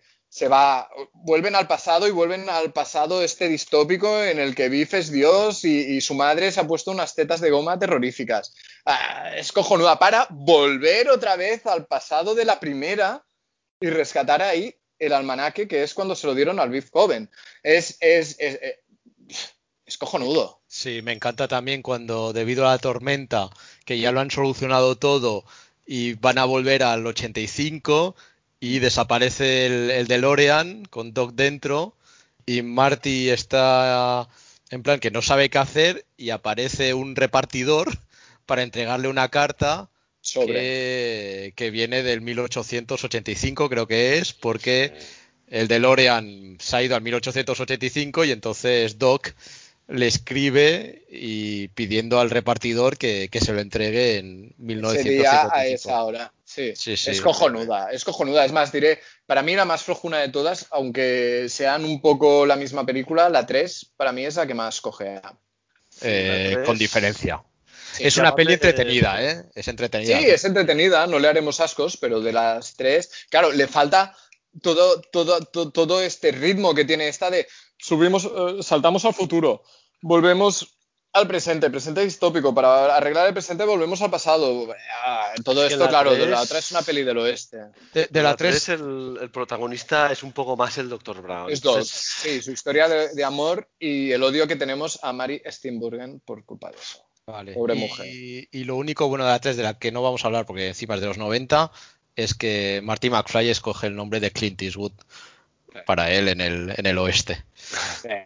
En cualquier caso, ¿os pregunto o la pongo la número 2 después del Imperio contraataca? Ah, sí, bueno, mención especial a la, a la banda sonora de, de Alan Silvestri, ¿no? Porque Sí. creo que estamos ante una de las bandas sonoras más icónicas también de no de los 80, sino de la historia del cine. No la tengo muy, muy escuchada, la, la de la 2 se diferencia mucho de la primera. No, no, no, es, Vale. es por, eh, por. Regreso al futuro. por Vale, vale. Sí, sí, Vale, vale. Eh, segundo puesto, sí o no. Sí. sí. Perfecto. Pues la tercera película que nos envía Raquel es una película también muy emblemática de los 80, que seguramente es una de las películas preferidas de nuestra infancia. Es una película que podéis ver en HBO. Es una película de 1985. El director es Richard Donner y hablamos de Los Goonies. Ay, los Goonies- ay, los Sí. Goonies. A ver, los Goonies. A ver, es otra película que creo que ha visto todo el mundo, pero es un grupo de, de amigos, de, de niños, que se hacen llamar eh, los Goonies entre ellos y que, bueno, tras eh, diversas aventuras van en búsqueda de un tesoro perdido de, de un pirata, eh, que si lo encuentran puede ayudar a que el padre de uno de los niños no tenga que vender la casa. ¿Qué decir de los Goonies? Me parece que, que, que es una de las mejores películas de aventuras para toda la familia que se han hecho en la historia. Mm, Y creo que es que, que entra en la categoría de obra maestra sin. No, qué leches, sí, y punto. A mí, a mí me encanta, ¿eh? Es una película divertidísima mm, para los niños y que sigues disfrutando de mayor. O sea, me, me parece que está súper bien hecha. Me ha venido a la mente ahora de repente eh, u- una tontería de la película que... mm, Supermeneo. No, no, que si la veis en, si la veis en versión original, al principio de la película eh, están en la casa de, bueno, que, que quieren eh, expro- eh, expropiar ¿Mm? y justo la madre eh, tiene como una lesión en el brazo, creo recordar, y contrata una señora de la limpieza para que le ayude en las tareas domésticas. Sí, la asistenta, sí. Correcto. Y en la versión original, esta señora es eh, sudamericana o mexicana, es, es hispana.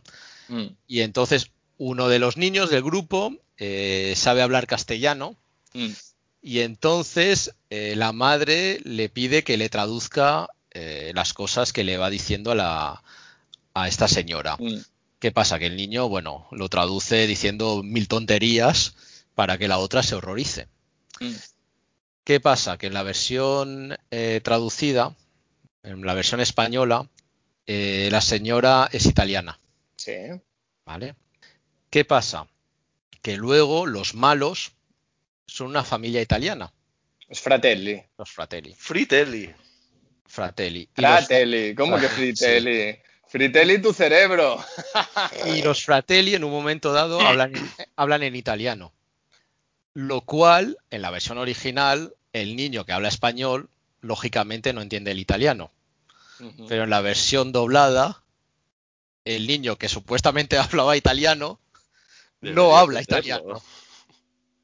Y es un, es un error del, de la- del doblaje, ¿no? Ya está, la mierda, al último puesto, sácala de la lista. Fuera. El es el bueno. de cazas, hombre, es mítico. Corey Feldman, Sí, creo que. Corey Corey Feldman, muy bien, ¿conoces a... ¡Wow! Ferran No, a acaba ver, de ganar puntos, no sabe quién es Michael Mann, pero sabe quién es Corey Feldman. Corey Feldman es uno de los niños estrellas del cine de los 80. Sí, Bueno, sí. de uno de los niños, estrella, juguete roto. Sí, y, y estrellados, iba a decir. Estrellado. No es el único actor famoso o que luego será famoso porque sale No, Sam Josh- Brolin y, Brolin. y- y Sean Astin, que es Sam, y también Rudy Rutiger, creo que era. La Mira al película pavo cuando no hay H's. Sean Astin. Sean sí. Astin. Y Rudy Rutiger. Y, ¿y quién más? Y sale. No, no, Y, y- y Sa- Short Round. ¿Cómo se llama Short Round en castellano? ¿Tapón? Tapón, que es Tapón. que, que aparece en la segunda parte de Indiana Jones. Hace. Eh, Robert Davy, que es el malo de Licencia para Matar, por ejemplo. Y que también sale en Jungla de Cristal. Ujú.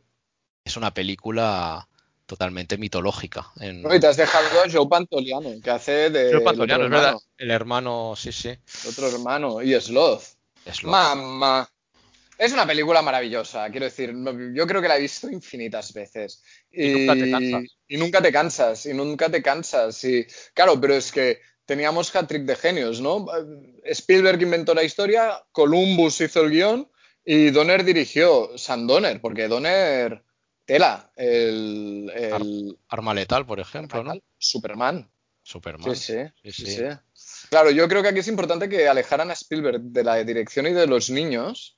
Habría que ver si Spielberg no tiene por ahí un punto Jeffrey Jones, ahí lo dejo.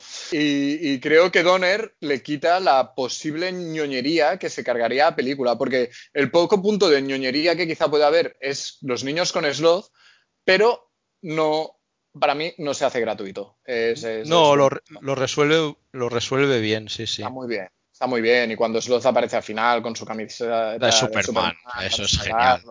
Ah, y Gordy con el Supermeneo. Cuando están torturando a Gordy para que hable. Es, es Esto- maravilloso. Esto cuando, historia. exacto, cuando le cuando dicen cuéntanoslo todo. Y el, y el chaval empieza a ¿Todo? contar toda su vida y todos los problemas que ha tenido. Y Y- empezaron a vomitar, ¿no? Porque Sí, sí, sí. explica lo del vómito. Y empe- empezaron a vomitarse los unos a los otros. Sí, es maravilloso. Es- es- me recuerda a la, a la otra película ochentera que, en la que también hay una historia contada en la que hay, hay vómitos relacionados. Lo que pasa que aquí en lugar, en la película que digo, en lugar de estar de eh, hecho de palabra, se ve. Y queda. Molaban los vómitos en los 80, supongo. A ti te gusta. No sé si te gustan los vómitos, Ferran, pero los Goonies, ¿qué? Bueno, a mí me gustó. Sí, es una película muy, muy adecuada en su momento. Ay, Dios. A mí me gustó y adecuada. Ay, Dios. A ver, yo no creo que haya envejecido tan tan bien. Sí que es una película ideal para ver en familia y hay personajes muy divertidos, Bocazas, Gordy, está el, los, los amigos malos, el, bueno, sí, tampoco, no creo que haya envejecido tan tan bien y, y no os engañéis. ST, pero sin extraterrestre esta película. O sea, Es, E- es ET bien hecha. Gracias. es lo mismo que ET, pero sin extraterrestre. Entonces tampoco le veo tanta diferencia. y sin ñoñería. Exacto, y sin ser Bueno, un puto a coñazo ñoño. ñoñería hay. Lo que no lo queréis ver con los mismos ojos que con ET, pero ñoñería hay. Iba a No. decir un improperio, pero bueno. No, no a los niveles del extraturras. No, Eh, Ni de coña, pero ¿qué ñoñería hay? Y si aparte- todos son trampas y aventuras y los Sí. están intentando matar todo el rato, tío. Justo iba a ñoñería, comentar eso. la que tengo Sí. entre las piernas, tío. Madre mía. Ahí demostrando Eh. con argumentos. No, no, que es una película que, que en realidad, en cuanto se inicia eh, las aventuras, es un no parar. Sí, sí, sí, no, no, no os lo estoy negando. Es, es- es aventuras, que está muy bien. Pero me, sor- me sorprende que odiarais a ET, quizás por el extraterrestre, pero es que yo lo veo que es la misma película, pero en lugar de extraterrestre, pues hay el tesoro de Billy el Tuerto. O Willy el Tuerto, no me Ya, acuerdo bien ya. el nombre. Ya Mira, para estás- empezar, para empezar, en ET en ningún momento hay un barco pirata cojonudo en una cueva. Y aquí tenemos una mítica canción de Cindy Lauper que abre la película, que Es- se llama The Goonies Are Good Enough, que se Sí. hizo Y es mal. especialmente. y no. es malísima. Y yo voy a decir que si nuestros oyentes y vosotros tenéis un segundo, os molestéis en poneros el principio de esta, de esta canción y el principio de la canción de Major Tom de Peter Schilling. Y luego me explicáis si ahí hay plagio o no. Porque es una vergüenza. La... No, no, no conozco eh, la otra canción, pero esta de Cindy Lauper es, bueno, me parece muy mala. Es lo peor de la película. bueno, yo, yo tengo que decir que esta canción, claro, ah, habría el, el- Mira, y me voy a otro de mis temas favoritos. Ah, una de las primeras adaptaciones ah, que se vendió bien de película a videojuego fue precisamente Los Goonies, que se trasladó al año siguiente al MSX, un cartucho que creo que aquí en Barcelona teníamos un montón de niños. Y cuando en la pantalla, en la pantalla de Press Start sonaba este trocito, un tro- el principio de la canción de Cindy Lauper. Y claro, yo ahí me guarda un, un- un rinconcito de momento de placer en mi corazón. Bueno, es más, que dejaba el MSX encendido para escuchar la canción. MSX era para los, los niños pudientes, ¿eh? los, los- los de a pie llevábamos el Spectrum. No, pues a, a mí Mm. me, me- me- me escupían por llevar MSX porque no lo entendían. ¿Qué es eso? Sí. Todo el mundo tenía Spectrum. Em, bueno, va. Ferran, ¿tú, ¿tú dónde la colocas? Porque Yo- me da sensación de que Sandro la debe Yo la poner colocaría. ¿Cómo está la lista? Perdona, Alex. Es que, claro, Sí, yo. hago, hago un repaso. Venga. Número 1, El Imperio contraataca. Regreso al futuro 2, Superdetective en Hollywood. La chaqueta metálica. El precio del poder. Todo en un día. El Club de los Cinco. Y finalmente, este muerto está muy vivo. Hombre, claro, yo la pondría por debajo de. En mi lista, claro, es que Defínete, Ferran. Suéltalo, suéltalo. yo la pondría pues por debajo de Ferris Bueller, por supuesto. Vale. Y por encima de Scarface, pero claro, en la lista conjunta Entonces, debajo de todo en un día. Sí. ¿Y tú, Sandro? Yo número dos. Wow. Uf. Eh, Tíralo, Alex. A ver, para mí va, va arriba, ¿eh? Yo prefiero ver. Prefiero volver a ver los Goonies que la chaqueta metálica. Y. uf, no lo sé. A ver, teniendo en cuenta que Ferran le ha puesto tan abajo y tú tan arriba. No lo sé. Dilo de corazón, no calcules. ¿Qué verías antes, Regreso al Futuro 2 o los Goonies? Hombre, Eh, eh, Regreso al eh, futuro hostia, dos, lleva- da mil lle- vueltas, llevamos, tío. llevamos nueve películas y esto va a ser un infierno. Es que no pues, sé, entre Regreso al Futuro 2, Super Detective en Hollywood y los Goonies, cualquiera me vale, pero hostia, es que creo que número 2, ¿eh? También. Entonces, ¿qué? ¿Equilibramos un poco porque Ferran tal o la concedes Ferran y te lo y te lo tenemos que devolver en el futuro? Yo lo concedo, pero en el futuro me lo devolvéis. Ponerla al número 2 me parece osado. Bueno, aún quedan muchas películas por hablar y, y quizás va, va bajando. Gracias a la generosidad de, de Ferran, los Goonies directa al número 2. Pues muchas gracias Raquel por tu lista que ha copado el podio. Raquel, te aplaudimos y queremos. Y si os parece hacemos una lista más. La lista nos la envía Chris. Gracias Chris. Y la primera película de la cual vamos a hablar creo que es uno de los hitos cómicos de los 80. Es una película que está tanto en Movistar como en Prime. Es una película de 1980 que tiene cierta relación con Ghost. Dirigida por tres personas, Jim Abrams, David Zucker y Jerry Zucker. Y estamos ya hablando de Airplane. Aterriza como puedas.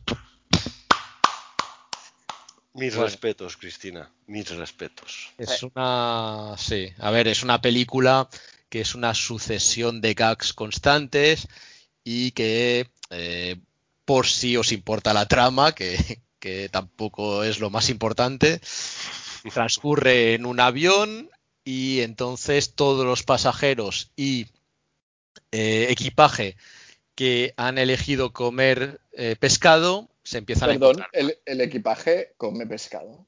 La, la tripulación. La tripulación. Perdón. Aquí no pasa una, ¿eh? eh, la tripulación come pescado. Eh, bueno, en realidad los, el piloto y copiloto, y entonces se encuentran en un momento dado que no hay quien pueda pilotar el avión. Y, bueno, uno de los personajes, que es un antiguo piloto de guerra, se pone al mando del avión. Es una de las películas con las que más me río yo. Es, perfecta. Es, es- genial. Es única. Hombre, única no, porque luego ha habido varias películas de este estilo. Y perfecta tampoco, porque bueno, sí que es verdad que, que hay gags muy buenos. Pero bueno, la película tampoco es que. No a sé. ver, no es una obra maestra. eh, Exacto. a- al lado, a ver, no voy a compararte la chaqueta metálica la primera parte con la tercera como puedas, porque sería como comparar, no sé, melones con lámparas. Es que no tiene ningún sentido. Pero Eh. a lo que va, lo que busca, lo, lo consigue con creces. Yo, yo os quería preguntar algo. ¿Cuál es vuestro gag favorito de la película o vuestra o vuestro diálogo favorito? Ah, yo no es te- fácil. Yo lo tengo muy claro, ¿eh? No Yo sé si va a ser- también.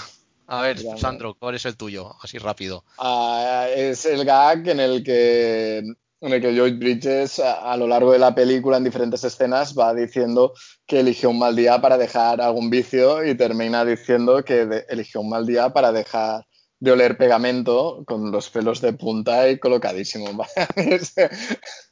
Vale. es ¿Y- el mejor. Para ti, Ferran. A ver, ahora de diálogo no. Yo lo que siempre me partió la caja es cuando está recordando que está en la discoteca y conoce a su chica y tira la chaqueta, salta a la pista de baile, hace el gesto de Staying Alive y le devuelven la chaqueta y se la tiran encima. Se hace de Tony Manero, sí. Es que eso me parto, tío. Es que me parece genial. A mí lo que más me gusta de la película es cuando va eh, hay un niño eh, en el avión y lo invitan a ir a, a cabina y el piloto no para de hacerle preguntas que súper ¿Te gustan las, obscenas. pelis de- las películas de gladiadores? Exacto. Es maravilloso. Le dice, eh, le dice tres cosas. Es, ¿alguna vez has visto un hombre desnudo en el gimnasio? La segunda no. es, Un hombre adulto desnudo, creo ah, es. bueno, bueno. Eh, ¿Te gustan las películas de gladiadores? Y la tercera es, ¿has estado alguna vez en una prisión turca? O sea, me parece una genialidad y la verdad es que es una cosa que no sé si hoy en día dejarían hacerlo. No, no, por Humor de supuesto este que no. Por supuesto que no, y es muy triste. Y, y creo que es la mejor película en la que uno de los protagonistas es un jugador de baloncesto. Sí, Sí. sí, sí. Porque sale Karim Abdul-Jabbar como el copiloto Roger Murdoch. Pero es que yo cuando digo que es perfecta, no sé si pensáis en toda la película, en todos los gags, algún gag malo, no, no hay gags malos. Pero Quizá hay alguno menos pensar en todos acertado. Es que es, es- es un continuo de situaciones absurdas muy bien resueltas que... No, pero es que va más allá. Hay uno que a mí siempre me ha tenido muy pillado, que es al principio de toda la película, el, el protagonista ah, se escapa se escapa a un psiquiátrico, que os recordáis. y, y nada más escaparse, se llega al aeropuerto, se baja de un coche y le hacen unas fotos y al cabo de 30 segundos, en un kiosco que hay detrás suyo, la foto que le han hecho es la portada del periódico de Loco Peligroso se ha escapado del psiquiátrico. Y, y es maravilloso porque hay gag tras gag, eh, los que tienes en primer plano, lo que ocurre por detrás. Luego hay uno que... El, Yo- un- uno, di, di, es No, no, yo pensaba que no ibas a decir este al principio de la película porque él no es que tenga un coche cualquiera, es que lleva un taxi. Y entonces él llega al aeropuerto, deja el, el taxi en cualquier, de cualquier manera, manera, se sube un pasajero al taxi y él le dice, enseguida vuelvo, pero Y pone el taxímetro. pone el taxímetro Eh, y luego, yo qué sé, 20 minutos después de la película, ves al tipo aún esperando a que vuelva el taxista. Es, sí, sí. esto es, maravillosa, es maravillosa esta película. Es, es chistaco tras chistaco y es un no parar de reír. Otra vez tenemos una película que sienta mucho las bases para las películas posteriores de su género. Um, scary movies, las spoof movies, ¿no? Que son las películas a parodia de otras películas. La primera es esta, que tienes... Diría que es la primera película de humor de Leslie Nielsen. ¡Wow! A tanto no llego. De humor, ¿eh? Yo Sí, diría sí, que sí, es, claro, claro. yo diría que es el- su primer personaje en películas de este tipo. El, Quizá, el ser. grandísimo Leslie Nielsen. Antes de ser protagonista. Sí, Sí, sí. quizás sí. quizás sí, sí. Bueno, no sé vosotros, pero para mí esta película va bastante arriba en el ranking, ¿eh? Para mí también. Yo os diría que la sitúo pues entre los Goonies y Regreso al Futuro 2, en tercer puesto. ¡Wow! Sí. ¡Wow! Porque es que me parece una genialidad y eh, lo que habéis comentado vosotros dos, que, que, bueno, abre todo un estilo de, de cine, ¿no? De, de- Mm, de- de sí, películas de, de humor. Yo, yo Mm. la pongo el número 2, ¿eh? Wow, más arriba aún. Más arriba que Regreso al Futuro 2. Esta película es... es- Desde ahí salieron... ¿Y, y tú, Sandro? Yo le doy tres. Por encima Número- de Regreso al Futuro 2 sí, pero por encima de los Goonies no. Vale. Pues yo había dicho cuatro, creo, tú tres y Ferran dos o algo así. sí. No. ¿No has dicho tres tú también? Creo. Ah, puede ser, puede ser, sí. Bueno, pues tres entonces, ¿no? Pues venga. tres entonces. Pasamos a la siguiente película que nos ofrece Cristina y es una película que creo que tengo la sensación de que Ferran va a rajar bastante de ella. Es una película que está en filming de 1988 dirigida por Barry Levinson y es Rain Man. Para, bueno, para quien no la haya visto, Rain Man eh, cuenta la historia de eh, un vendedor de coches de lujo, Tom Cruise, Tom Cruise o Tom Cruise, que, bueno, que tiene un padre con mucho dinero, que, con el cual tiene una relación nula y que acaba de fallecer. Y él, se él piensa que va a tener eh, toda la herencia y resulta que el padre solo le ha dejado un coche y unas flores, creo, y en cambio le ha dejado toda la herencia a otra persona.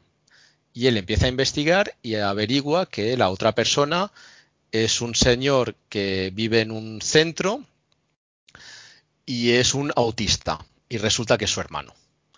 Y entonces secuestra al hermano eh, de cierta manera y empiezan a vivir aventuras juntos.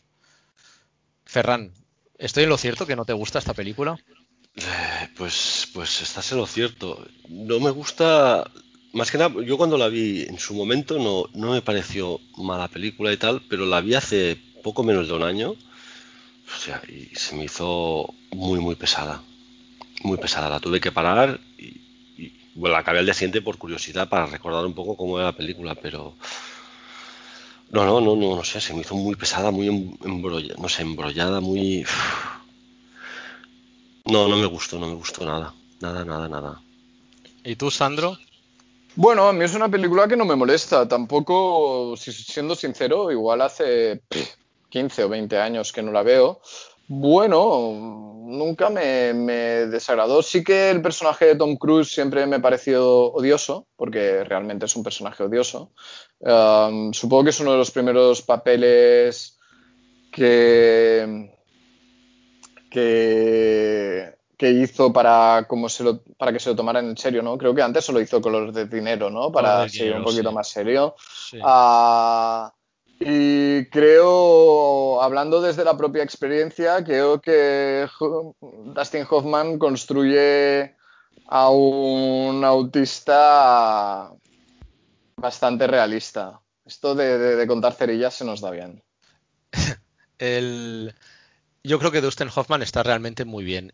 Eh, y eso está bien por un lado, y lo malo es que dio pie a que todos buscasen el, bueno, muchos actores buscasen el Oscar en base a, hacer un personaje con algún tipo de discapacidad. Claro, es que el problema que tengo es que ahora cada vez que veo Rainman me acuerdo de Tropic Thunder, que cuando le explican a, Ben Stiller que never go full retard, retard, nunca seas mongo total, tienes que mantener un poco de, inteligencia para que el, espectador se pueda identificar contigo. Y Hoffman lo hace muy bien. Tiene, creo que tiene escenas bastante eh, bueno, que todos recordamos, como la que has dicho, los palillos, o, cuando llegan al aeropuerto para viajar a Los Ángeles y, el personaje de Dustin Hoffman no se quiere subir a ningún avión porque se sabe todos los accidentes de todas las aerolíneas y entonces Tom Cruise le dice al final, pero a ver, todas las aerolíneas han tenido un accidente, o sea, y él le dice, no, ¿cuántas no? ¿Cuántas no ha tenido ninguna? Y el otro se vuelve loco porque en plan diciéndole, ¿pero qué quieres? ¿Que pasemos por Australia para, para ir a Los Ángeles? Y acaban haciendo el, viaje en coche. Luego, bueno, sí, luego también cuando están en, Las Vegas, que, resulta que, bueno, que Rainman, eh, Dustin Hoffman es un genio de los números y entonces Tom Cruise lo utiliza para ganar al Blackjack. Bueno, no sé, no, no, no es una genialidad de película, ni mucho menos, pero yo odiarla no, no la odio. No, estoy de acuerdo. Y la relación que se construye entre los dos hermanos, como Tom Cruise se va dando cuenta que cuando él era pequeño, a Dustin Hoffman había estado ahí. Está bien, pero bueno, aquí voy a decir que, tomando el testigo de Ferran al principio del programa, es manipulación emocional, primero de manipulación emocional. eso sí, a tope. Oye, una cosa, yo, yo no la odio, pero. Y menos una película que, sale Valeria Golino, no la puedo odiar. pero, ¿la habéis visto hace poco? ¿Tú has dicho que no, Sandro? ¿Tú? Yo no. Sí, la volví a ver hace poco. Pues ya, es que a mí fue en plan, joder, no la recordaba tan, tan, tan pesada. Ah, sí, no, yo me encontré con lo que me esperaba, ¿eh? Una peli, bueno, decente. Yo creo también que hay que mirarla con ojos de que es una película que, debe tener 30 años ya, ¿no? Algo así. Fácilmente. Eh, y claro, como no se habían hecho tantas películas sobre la temática, igual habría que mirarlas como con unos ojos más inocentes, ¿no? Como un poco lo mismo que pasa con la lista de Schindler y con todo esto que hemos ido. La, la, la, la vida es bella, no. La vida es bella, no. Pero el resto, quizá es que con los años nos hemos vuelto muy resabiados, porque ya hemos visto mucho. Pero claro, uh, sí, sí, primera manipulación. Pero no es mala peli, ¿no? Por lo que recuerdo. Yo. Mucha suerte. Yo la pongo por debajo del precio del poder, por debajo de todo en un día. Y estoy dudando con el club de los cinco. Me voy a pensar mientras vosotros me decís dónde la ponéis. Yo por encima del club de los cinco solo. Vale, ¿y tú, Sandro? Yo la pondría por encima de todo en un día. Vale, pues la vamos a poner entre todo en un día y el club de los cinco, si os parece. Me parece Bravo. excelente. Vale. No me voy a salir todo el rato con la mía. Pirata. La tercera película que nos propone Chris es una película que está en varias plataformas, HBO, Movistar, Netflix. Y en Telecinco constantemente. Sí, es una película de 1987, eh, dirigida por un tal Emil Ardolino, que entiendo que Ferran no conoce, pero yo tampoco. Y es Dirty Dancing.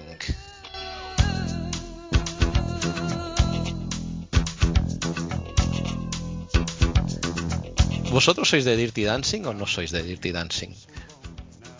¿Como película o como concepto? Yo sí soy de Dirty Dancing. En general. Fua. Yo, yo, soy pro, ¿eh? Yo creo que Yo soy más de Patrick Swayze que de Dirty Dancing. Cre- creo que, que es una película que tiene el mérito de cambiar muchos paradigmas de género. Si, si os paráis a pensar, el, el buenorro y que va enseñando cacho es él. Y la normalita pero inteligente y buena persona es la chica, ¿no? Ajá. De cierta manera, hoy que hoy en día que, que el feminismo está a la orden del día, yo creo que es una película bastante feminista. De hecho, es una película que fue escrita y producida por dos mujeres. Y eh, para ellas fue todo un camino de cruces lograr rodarla. Pero acabó siendo un exitazo. Habla también del derecho al aborto. Sí. eh, Eso. trata el trata el despertar sexual femenino. Mm, no es una obra maestra, pero es una película mucho más digna que, lo que pueda parecer, yo creo. Y más profunda y arriesgada de, de lo que uno piensa en un principio. Y yo personalmente, aunque esté ultra sobada, escucho Time of My Life y he de reconocer que no puedo impedir mover las caderas. Ahí lo has dicho, Alex. Y solo Ay, por eso reivindico Dirty Dancing. No, no, no me vengas a mundo- saltar encima nunca, por favor.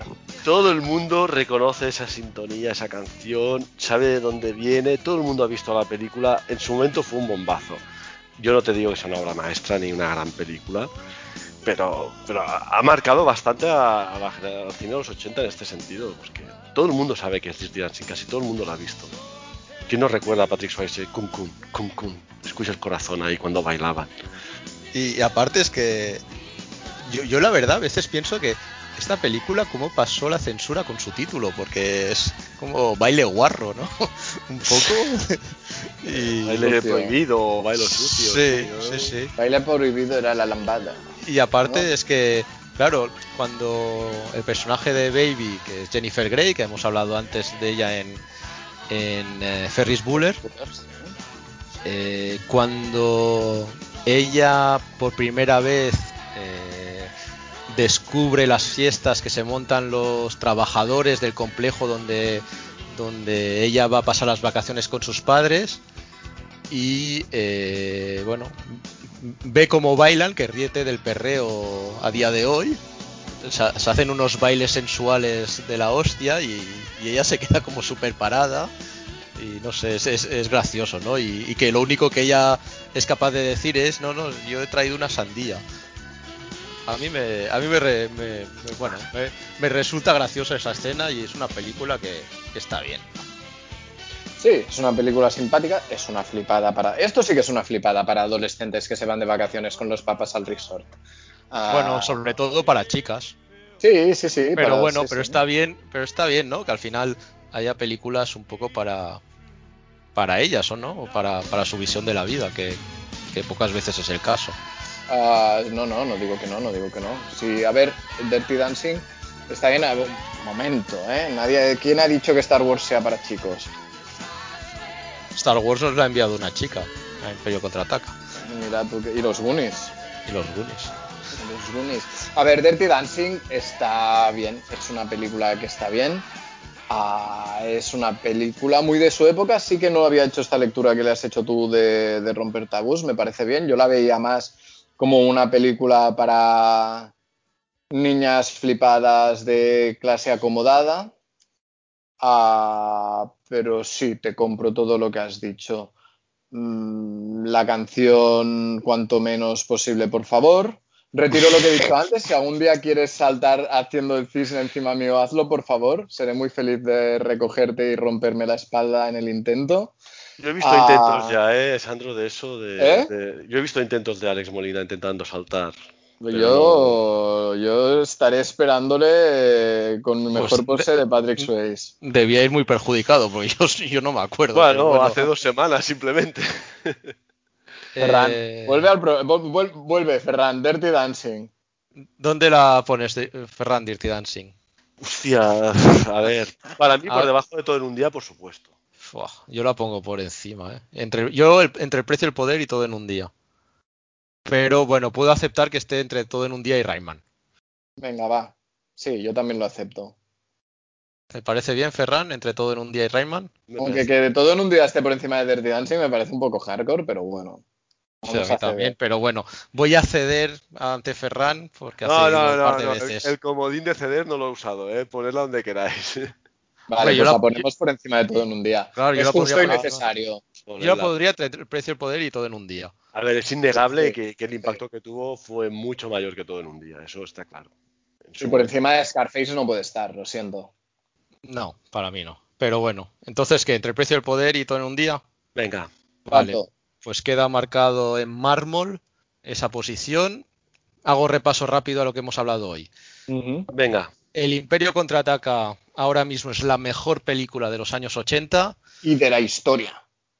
de momento de la historia de los años 80, seguida por Los Goonies, Aterriza como puedas, Regreso al futuro 2, Super Detective en Hollywood, La chaqueta metálica, El precio del poder, Dirty Dancing, Todo en un día, Rainman, El Club de los Cinco y finalmente Este muerto está muy vivo. Pues hasta aquí nuestro primer episodio dedicado a las películas de los años 80. Eh, no dudéis, los que no lo hayan hecho aún, a enviarnos vuestras listas de tres películas. Pueden ser tres películas que os gusten, que no, que no. Podéis elegir una temática, bueno, un poco lo que queráis, pero enviarnos, enviarnos mandanga. Y para los que ya hayan enviado, pues nada, quizás pronto abrimos la veda y, y os dejamos enviar más listas. ¿Os habéis pasado bien, Ferran, Sandro? ¿Os gustan Yo los 80? siempre- Muy Sí, bueno, me, me gustan más los 90, porque en los 80 aún no había descubrido. Descubrido. Descubrido. Descubrido. Descubierto. Bien, En los 80 mira, que- que- creo que no voy a ser el único en, en tener que ir al logopeda. No, no, no, no, descubrido, descubrido. Pues, pues, los 80 me parece una. Pues es un. ¿Cómo se dice? 80, los 80 era todo muy inocente y parecía que todo iba a ir bien. En los época 80 todavía no nos masturbábamos, con lo cual éramos unos niñatos. Los 90 fueron mejores. Y en los 2000 es cuando descubrimos el equilibrio entre la masturbación y la asfixia, fueron todavía mejores. y mejores. Pues muchas gracias. Recordad, sujetame.cubat.gmail.com, arroba cubaters en Instagram. Seguidnos y enviadnos listas. Os queremos. Gracias, adiós, adiós. La vida pasa muy rápido. Si no te paras y miras a tu alrededor de vez en cuando, podrías perdértela. Love of the tender things that we were working on. Slow change may pull us